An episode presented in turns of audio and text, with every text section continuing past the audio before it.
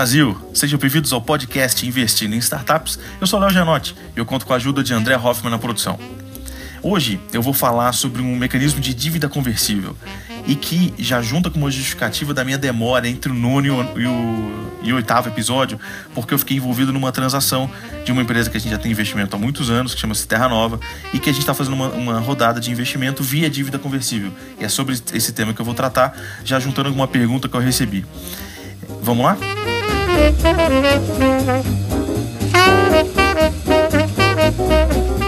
Bom, a primeira publicação que eu gostaria de compartilhar para vocês, é, como sempre, é um livro que me encanta e que eu fiquei fissurado na leitura. Na primeira vez que eu peguei esse livro, eu li ele assim em dois ou três capítulos e acabei deixando ele de lado por coisas da vida e voltei a nele todo vapor agora numa viagem longa que eu fiz e coloquei esse livro em dia e ele é fantástico, eu digo para todo mundo.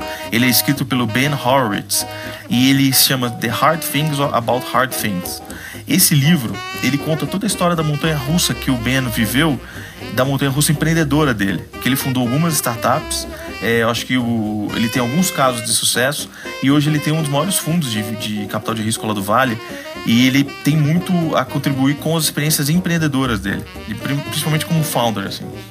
E ele conta vários casos. E sabe aquele momento que você chega numa encruzilhada que você acha que, meu, agora acabou tudo e de repente você encontra uma saída e aquilo abre toda uma nova possibilidade.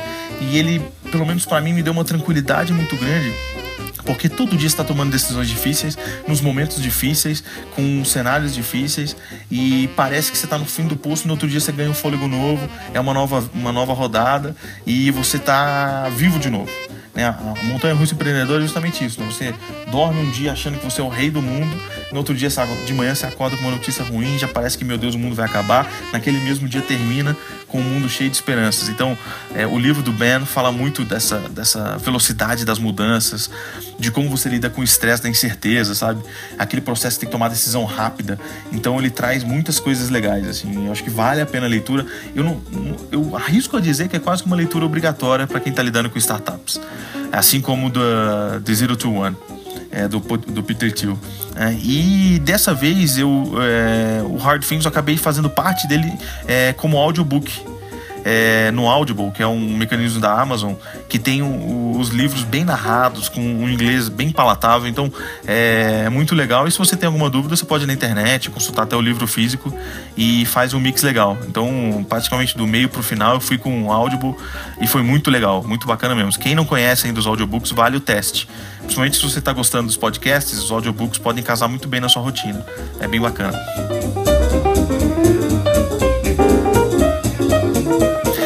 Relação ao tema desse episódio 9, eu queria falar sobre as dívidas conversíveis e a pergunta que eu recebi foi assim: é, recebi uma proposta de investimento via mútuo conversível.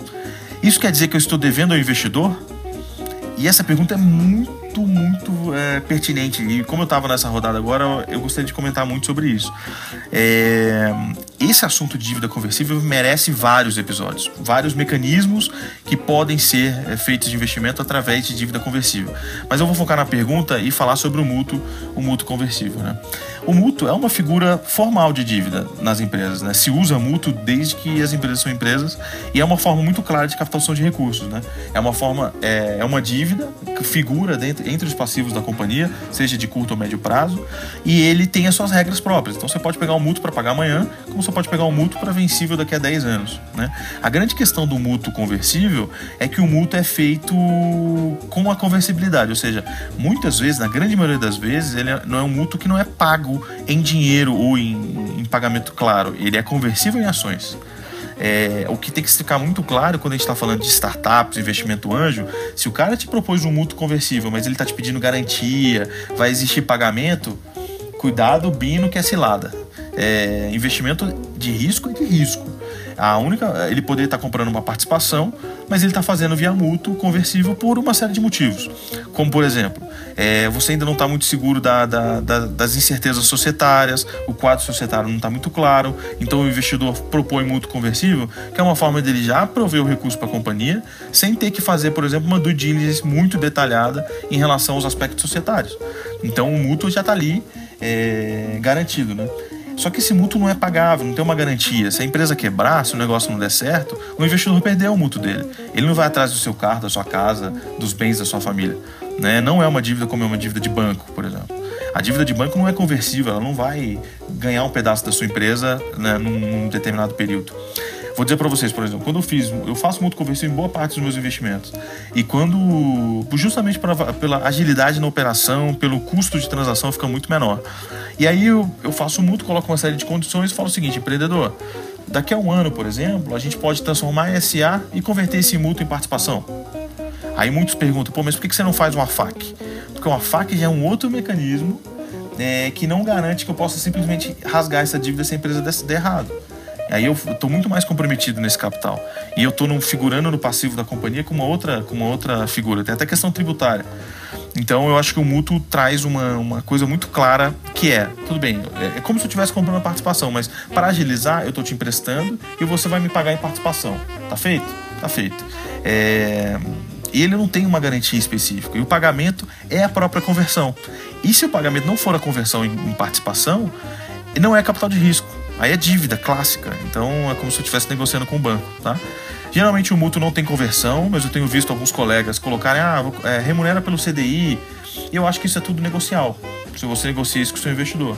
Não é nenhum pecado fazer isso, mas eu, por exemplo, não coloco. Eu acho que você trabalha com um ciclo ali que a remuneração, a remunerar por CDI, eu não vejo muito sentido, mas também não me oponho, né, se, se a coisa surgir. Eu acho que é uma boa forma de proteção, tanto do investidor como do empreendedor, porque você não sabe muito bem o que esse investidor está trazendo. Se ele é um cara que está envolvido, por exemplo, com a Lava Jato, lá nos meandros da Lava Jato, então ele não vira seu sócio, ele só está te emprestando algum dinheiro para você concretizar seu investimento. E depois, no futuro, quando a relação já estiver mais transparente, teve outras oportunidades, você pode converter isso e ele efetivamente se transformar em sócio. Né? É... E também facilita muito a transação. O mútuo você coloca ele de pé em duas, três semanas. Faz uma due diligence aí, sei lá, 60% do que seria a complexidade de uma, uma, de uma entrada societária e o negócio já está na mão, o dinheiro já está na mão da empresa já está rodando o negócio. Então eu, eu, recomendo muito as dívidas conversíveis, acho elas um, um, belo mecanismo, mas que tem sido muito, muito mal utilizado por alguns investidores. Então coloca o empreendedor, coloca uma, uma coleira no empreendedor, que é um negócio impressionante. Eu acho que a gente tem que tomar muito cuidado com isso. Dívida conversível é simplesmente uma forma de fazer o investimento, mas não muda a natureza que é um investimento de risco e que está em jogo a natureza do negócio. Se o negócio não der certo, todos perdem. Se der só, se der certo, todos ganham. Acho que essa é a lógica do capital de risco.